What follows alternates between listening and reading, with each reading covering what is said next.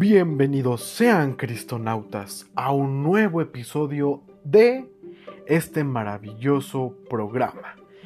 Muy bien, hoy estamos a un martes bellísimo, primero de septiembre del 2020. Como sabemos ya empieza otro mes, las fiestas patrias, este, este hermoso mes en la que ya muchos van a entrar a la escuela, este, muchos ya entraron y en mi caso pues ya me quedan algunos días libres antes de comenzar otro año de la universidad.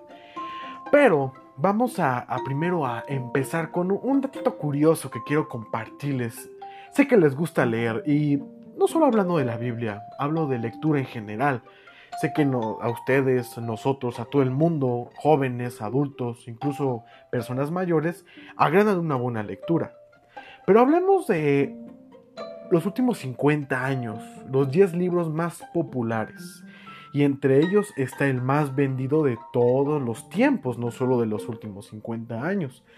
Y comenzamos con una investigación acerca de eh, estos libros populares sobre la comunidad Barat. Es una investigación literaria de estos, estos personajes, investigadores, en la que ellos datan que en el puesto número 10 está el diario de Ana Frank, de, escrito por ella misma. Sabemos, yo sí he leído el diario de Ana Frank, no, sé ustedes. Es un libro muy interesante. Habla la vida de pues, una, una niña en tiempos difíciles sobre los nazis y sabemos lo que pasó durante el holocausto judío y pues ni mencionar más. Pero este libro tiene 27 millones de copias vendidas en todo el mundo durante los últimos 50 años. En el noveno lugar llega Piense y hágase rico de Napoleón Hill. Es un libro que lo he ojeado, la verdad no, lo, no, tuve la consideración de terminarlo. Este, pero tiene un, un, un número de 30 millones de ventas de copias en todo el mundo. En el octavo lugar viene Lo que el viento se llevó. Ah, es, muy bueno también. De Margaret Mitchell. Es un buen libro también. De esos que no, no puede faltar en la lectura. Con estos 33 millones de ventas en todo el mundo. Y luego sigue una saga que mm, tuvo mucha popularidad respecto a las películas también. Eh, muchas mujeres de mi familia le siguen cantando incluso, que es Crepúsculo, la saga de Stephanie Meyer, con 43 millones de ventas en todo el mundo durante los últimos 50 años, como hemos visto. Después le sigue El Código de Da Vinci, de Dan Brown. Igual un libro muy interesante, ese sí lo he leído un poco más con 57 millones de copias en todo el mundo. Y después le sigue con 65 millones de copias El Alquimista. Uh, ese sí es muy bueno. De, Paula, eh, de Paulo Coelho, perdón, como Paula. Ay, Dios mío, Paulo Coelho. Es un libro igual muy interesante, este, se lo recomiendo, yo creo que igual lo han leído, han escuchado de él. Después está dos libros, le siguen dos libros que no he leído, pero soy fan de sus películas. El Señor de los Anillos de J.R.R. Tolkien. El Señor de los Anillos. ¿A quién no le gustan esas películas medievales, magia, trolls, hobbits, Gollum, mi precioso? ¿A quién no le gusta ese tipo de películas? Y este tiene, con tres volúmenes, tiene un total de 103 millones de ventas en todo el mundo. Y hablando de sagas muy interesantes, le sigue en tercer lugar la saga de Harry Potter. ¿Qué, podemos decir de Harry Potter? O sea, no creo a alguien que no haya visto sus películas. Este es de J.K. Rowling. Con más de 400 millones de copias vendidas en el mundo. En el segundo puesto viene citas del presidente Mao Zedong. Les voy a ser honesto. He escuchado de él, no lo, no, no lo he leído, lo tengo planeado en mi lista de lectura el, libro rojo de Mao, como lo conocen también. Este tiene 820 millones de copias, es mucho para un libro, digo, le gana Harry Potter, Señor de los Anillos. Muy interesante. Y ahora, en el primer puesto, es un libro que todo el mundo conoce desde muy temprana edad, desde toda su vida y desgraciadamente es la que más se ignora en muchos aspectos. No me refiero de término espiritual, yo sé que en término espiritual es un libro muy recurrido, pero para el mundo fuera de nosotros como cristianos, incluso este, católicos, ortodoxos, protestantes, este, judíos, sabemos lo que significa este libro para nosotros. Tiene igual muchos, igual tiene varios nombres, pero la Biblia, la Biblia, más de 3.900 millones de copias vendidas en todo el mundo. Y estamos hablando de libros en los últimos 50 años y la Biblia no tiene 50 años. El libro seguirá siendo el, el libro más vendido y con más copias en todo el mundo. Y eso es de lo que hoy vamos a hablar, mis queridos cristonautas, acerca de este libro maravilloso que deberíamos de tener en nuestro regacito todas las, este, cuando vayamos a estudiar la Biblia, cuando vayamos a escuchar una predicación de, en nuestra iglesia, en nuestra comunidad, y porque es importante, pero realmente para nosotros investigar, saber, tenemos que también tener muy en claro qué es la Biblia. Históricamente, con bases e incluso de forma estructural externa, saber lo que es la Biblia. La maravillosa Biblia es uno de los libros más influyentes en la historia de la humanidad.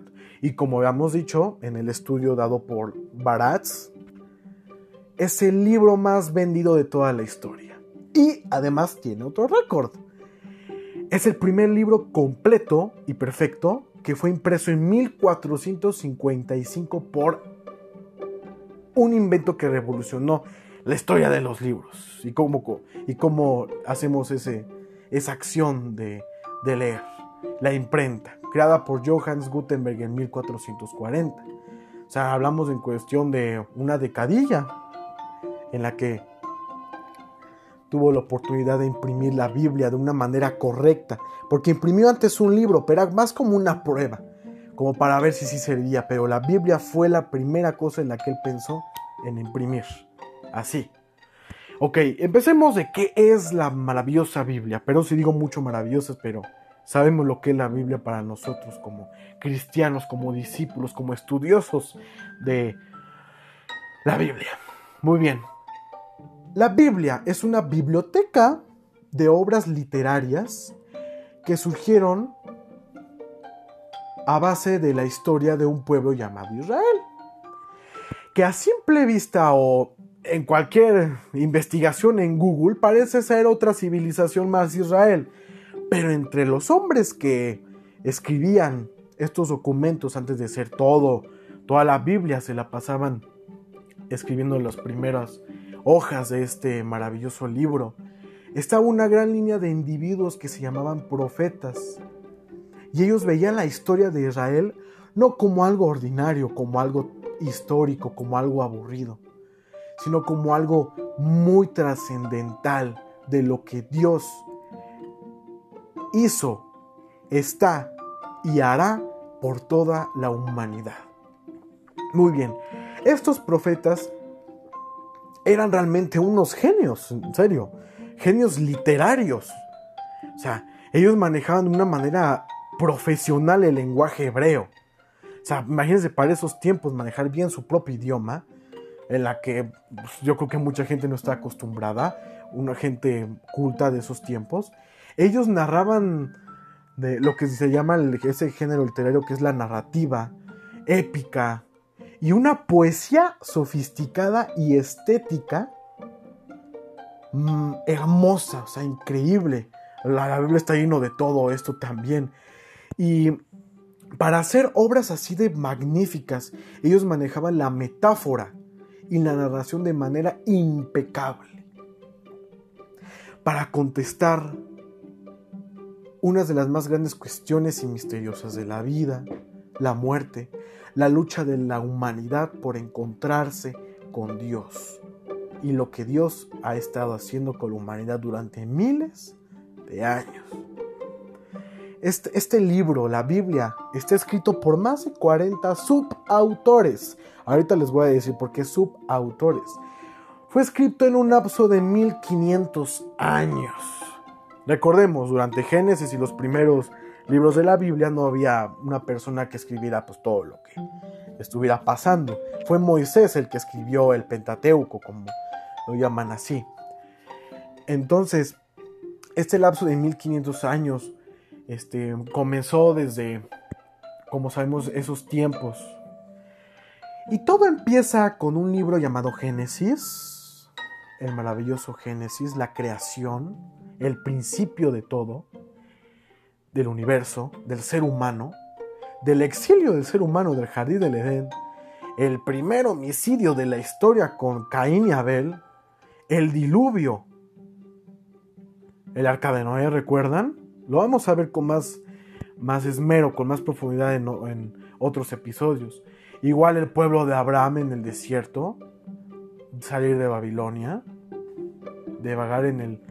De estar en el desierto porque, porque su linaje iba a ser bendito entre todos.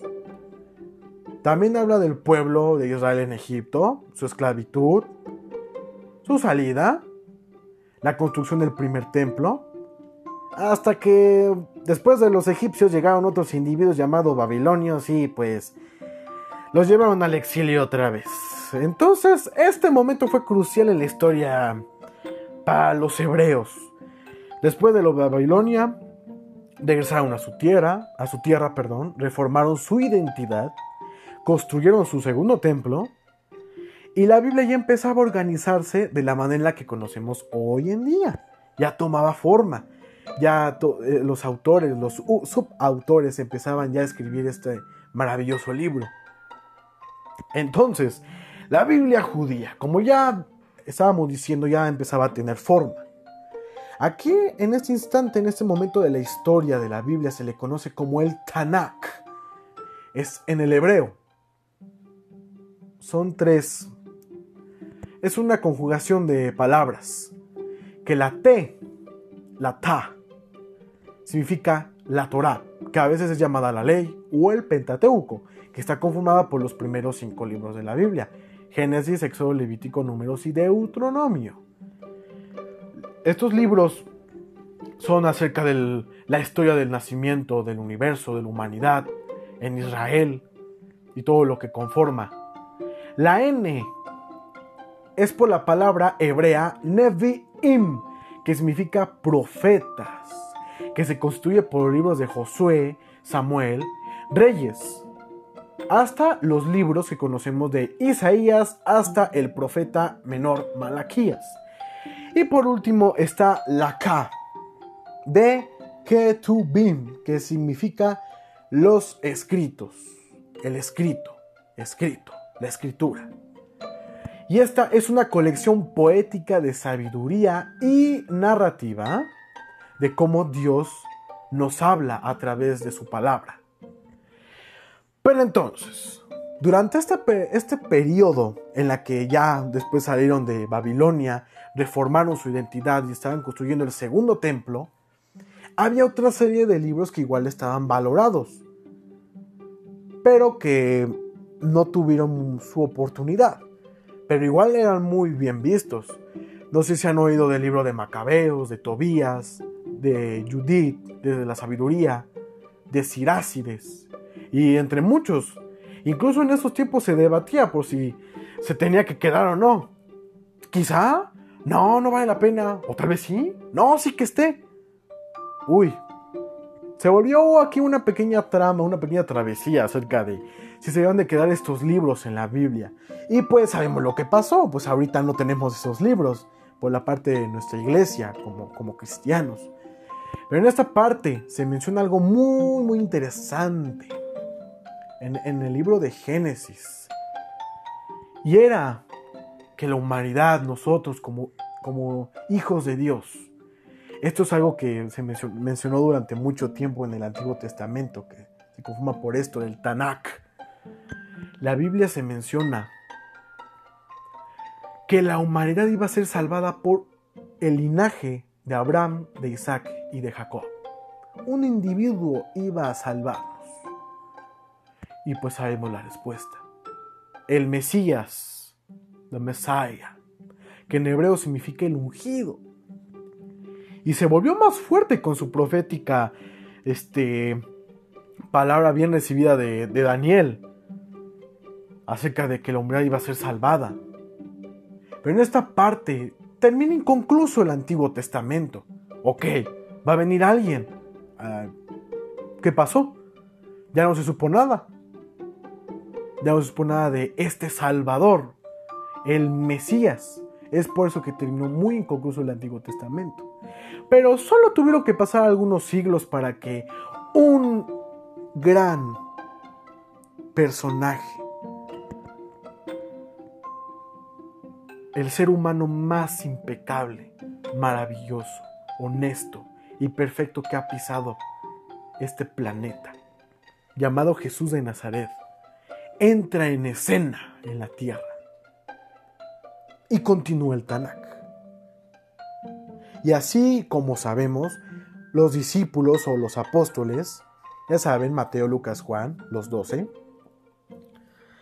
escribieron estas buenas nuevas o los evangelios que narraban acerca de la historia de lo que Jesús estaba haciendo en el pueblo de Israel y a donde fuera. Y así continuó el, Nuevo Testamento, ya que fue de Mateo hasta Apocalipsis. Que bueno, después de la, la comisión de Jesús en este mundo, hizo algo muy interesante y fue partir toda la historia en dos antes de Cristo y después de Cristo. ¿A poco nunca se han preguntado por qué pasará eso, no? Es obvio por qué pasa esta, este acontecimiento histórico en la que Él dio su vida para que nosotros fuéramos salvos de las garras de la muerte, porque es lo que venció Jesús al crucificarse, la muerte. Hizo que el Espíritu Santo rebotara en nosotros y estuviera en nosotros para siempre. Y ya no de manera aleatoria como en el Antiguo Testamento, como les mencionaba en, el episodio pasado. Ah, que por aquí Daniel. Ah, no, aquel espíritu iba a ser el Wi-Fi. Y premium. Tenemos una recepción que es nuestro espíritu, pero tenemos el Espíritu Santo en nosotros. Ah, su gallo. Eso ya es otra cosa. Es lo que hizo este gran individuo. Y al irse, sus discípulos terminaron con una misión. Y era regar todo el conocimiento, las buenas nuevas que Jesús trajo al mundo. Claro, como cualquier Egipto, como cualquier Babilonia, llegó un imperio, uno de los más poderosos que de las civilizaciones, el imperio romano, que desgraciadamente varios discípulos terminaron muertos, igual lo vamos a ver con más esmero en otro episodio. Así llegando hasta Juan, que fue uno de los últimos que se murió, que fue exiliado a la isla de Patmos por un emperador romano, y ahí Jesús le reveló el Apocalipsis. Es, es realmente increíble lo que la Biblia guarda, es impresionante. Pero, ok, ya tenemos la Biblia judía, el Tanakh, escritos en los idiomas hebreo y arameo que es el Antiguo Testamento. Los otros escritos que surgieron durante el periodo del Segundo Templo, en la que yo les llamo los, los libros asistentes, fueron escritos en hebreo y en griego. Pero el Nuevo Testamento estaba solo en griego. Oh, rayos. Mucha literatura, mucho idioma. ¡Wow! Oye, pero ¿por qué tanto? Bueno, recordemos mm, que en mi Biblia personal, en la que nosotros conocemos, durante años el movimiento cristiano tomó caminos muy diferentes. Y desde el principio todos los cristianos reconocen el Tanakh y el Nuevo Testamento. Pero al pasar más años, más siglos más bien, se empezó a tomar en cuenta los libros asistentes. Ya saben, Macabeos, Judith, un ejemplo es la Iglesia Católica, que durante siglos lo ha hecho oficial, que estos libros asistentes se nombrarán en algo que se llama deuto deuterocanónicos. Perdón por la trabada, pero llevo un rato ensayando esta palabra y además no se, no se me pegó. Pero así es, los deuterocanónicos. Otras iglesias ortodoxas, por ejemplo, utilizaron aún más libros asistentes que los que tenemos para tener, no sé, más conocimiento o tener una Biblia más anchita. O realmente querían tener todo en el libro. Y ya fue en el siglo XVI, durante la Reforma, que los cristianos protestantes solo aceptaron el Antiguo y el Nuevo Testamento, como lo conocemos hoy en día. Nosotros nada más existe el Nuevo, el Antiguo, el Antiguo y el Nuevo Testamento. Pero bueno, entonces, qué bueno es encontrar la Biblia. Digo, ¿quién no tiene una Biblia en su casa? Yo les apuesto que ustedes tienen una. Vamos, no, no, no, no lo nieguen. Aunque sea uno tiradito ahí hasta empolvándose, caray. Es, es realmente muy interesante la, de cómo la Biblia se conforma. Y ahora, hablando de su forma, de su estructura externa, haremos primero del primer estilo literario que encontramos en la Biblia, que es la narrativa. Pam, pam, pam, pam, pam, pam. Ya saben, ¿no? La narrativa a poco no le suena a cómic, ¿no? ¡Pum! ¡Pau! ¡Ah, no! David, ah, yo voy a vencerte. Goliat, ¡pum! La roca le cae. La narrativa es la que compone de, a la Biblia de, con mayor extensión, un 43% de la Biblia que se, divide, por cierto, en la histórica, que son en estos relatos de historias que representan primero un personaje que tiene una misión. Hay estragos. No crean que es cuento, ¿eh? Son historias. Después siguen las parábolas. Ah, las parábolas. ¿Quién no, quién no recuerda las del buen el sembrador, el hijo pródigo? Son estas historias que aunque parecen muy, muy sencillas, dicen algo muy profundo. Una moraleja que tiene mucho significado en nuestras vidas. Y luego están las biografías. Acerca de la vida de alguien, todo ese aspecto. Luego, con el 33% de lo que compone la Biblia tenemos a la hermosa poesía. Ser o no ser el amor que siento. Ah, qué, buen Pablo Neruda, que no son buenos sus poemas de, amor. O sea, este 33%, wow. O sea, eh, uno de cada tres capítulos de la Biblia es poesía. A ver, primero recordemos que la poesía habla con un lenguaje creativo para que podamos visualizar el mundo de una manera diferente y hermosa, a través de la metáfora, en la que podemos evocar nuestras emociones y sentimientos. Podemos transportarnos. Pero oye, ¿no sería más fácil que la Biblia me lo dijera más... ¿Ya? No, para no que me eche poesía. Bueno, piénsalo de este modo. Recuerda que nosotros hacemos rutas mentales en nuestro cerebrito. Y pensamos en estos caminos estrechos que no se pueden manejar de una manera lógica y razonable la parte izquierda de nuestro cerebro. En esta se dividen las canciones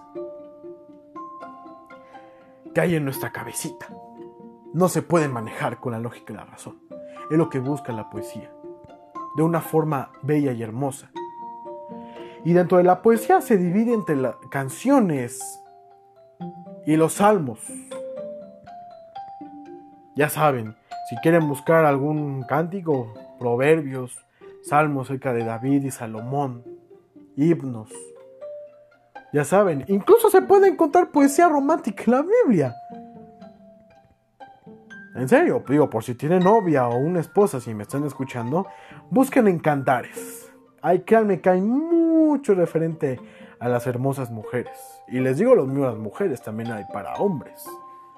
Es muy, muy muy hermoso. Y después está para mí, a mi parecer, que es la más importante de toda la poesía, que es la reflexiva de la sabiduría. O los profetas. O qué estará pasando. ¿Qué es esto? Y por último, con un 24% de la estructura de la Biblia, a este género llamado discurso, el discurso en prosa. Esto te obliga a pensar de manera lógica y de razón para que observes lo que haces o lo que estás leyendo y está relacionado con lo otro. Y entonces no lo deberías hacer. ¿O sí? ¿O no? ¿Me encaminará esto? ¿Será aquello? Eso es de manejar la manera lógica en la Biblia. Y en lo personal, he puesto uno más aquí, no un género literario, porque esto ya no es un género literario. He nombrado una nueva sección a la que yo le llamo la Biblia interdisciplinaria en donde las disciplinas que actualmente conocemos como física, química, biología, geología, la historia, el derecho, la ética, tienen una relación muy profunda con lo que dice la Biblia. Incluso, la Biblia lo dijo antes que se establecieran estas disciplinas, estas ciencias. Lo vamos a hablar con mucho más esmero en un futuro. Hay muchos versículos en la Biblia, por ejemplo, les mencionaba en Job, que ya mencionaba que estábamos flotando sobre la nada. Antes de que Sir Isaac Newton dijera sobre su teoría de la gravedad, las leyes de gravitación universal, los cuerpos que se atraen, las leyes de Boyle, de Schrödinger, los átomos incluso, Incluso la Biblia ya habla de pequeñas estructuras que componen la materia. Antes de que hiciera sus grandes modelos atómicos como Bohr, Schrödinger.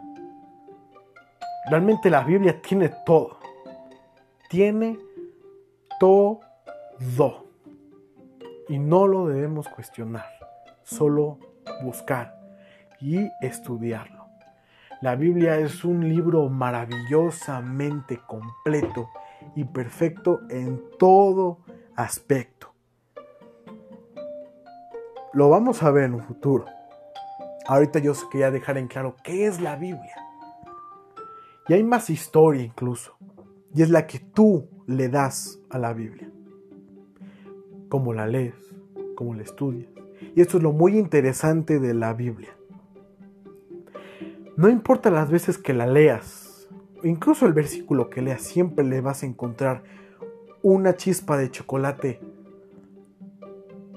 de sobra. Y seguirás encontrando. Y seguirás entendiendo más cosas. Porque eso te ayuda a tu vida. Es por eso que este libro también es un manual de cómo debemos vivir. Para Dios. Recordemos la responsabilidad individual que tenemos. Es lo que hizo Jesús, la última misión que tenemos, el camino que debemos de tomar con el Padre o con el mundo, frío o caliente, tibio no. No, no, no, tibio no. Y los invito a leer más su Biblia. La Biblia es un libro tan misterioso y a la vez tan verdadero que cada vez que en lo personal lo leo y me maravilla cada vez más lo que encuentro. Un científico o cualquier persona ve una Biblia como un acto literario de gran importancia.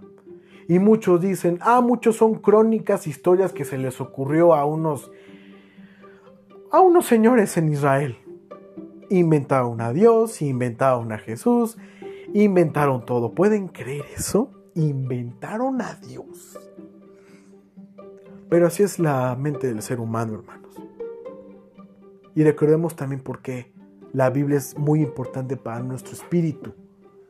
Porque dice en Hebreos 4:12, ciertamente la palabra de Dios es viva y poderosa y más cortante que cualquier espada de dos filos penetra hasta lo más profundo del alma y del espíritu, hasta la médula de los huesos y, juzga los pensamientos y las intenciones del corazón.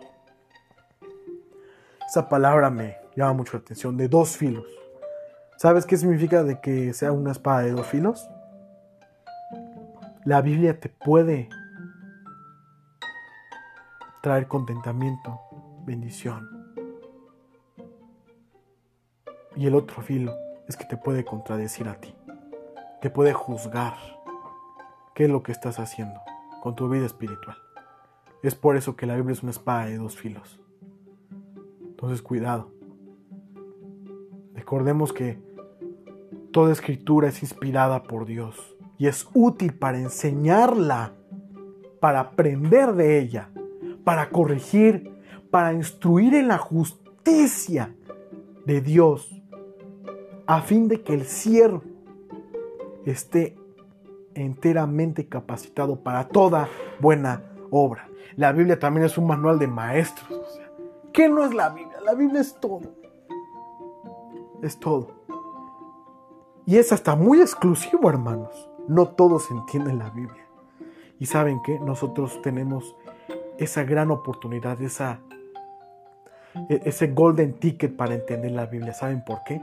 Porque el Espíritu Santo mora en nosotros y es nuestro maestro en la Biblia.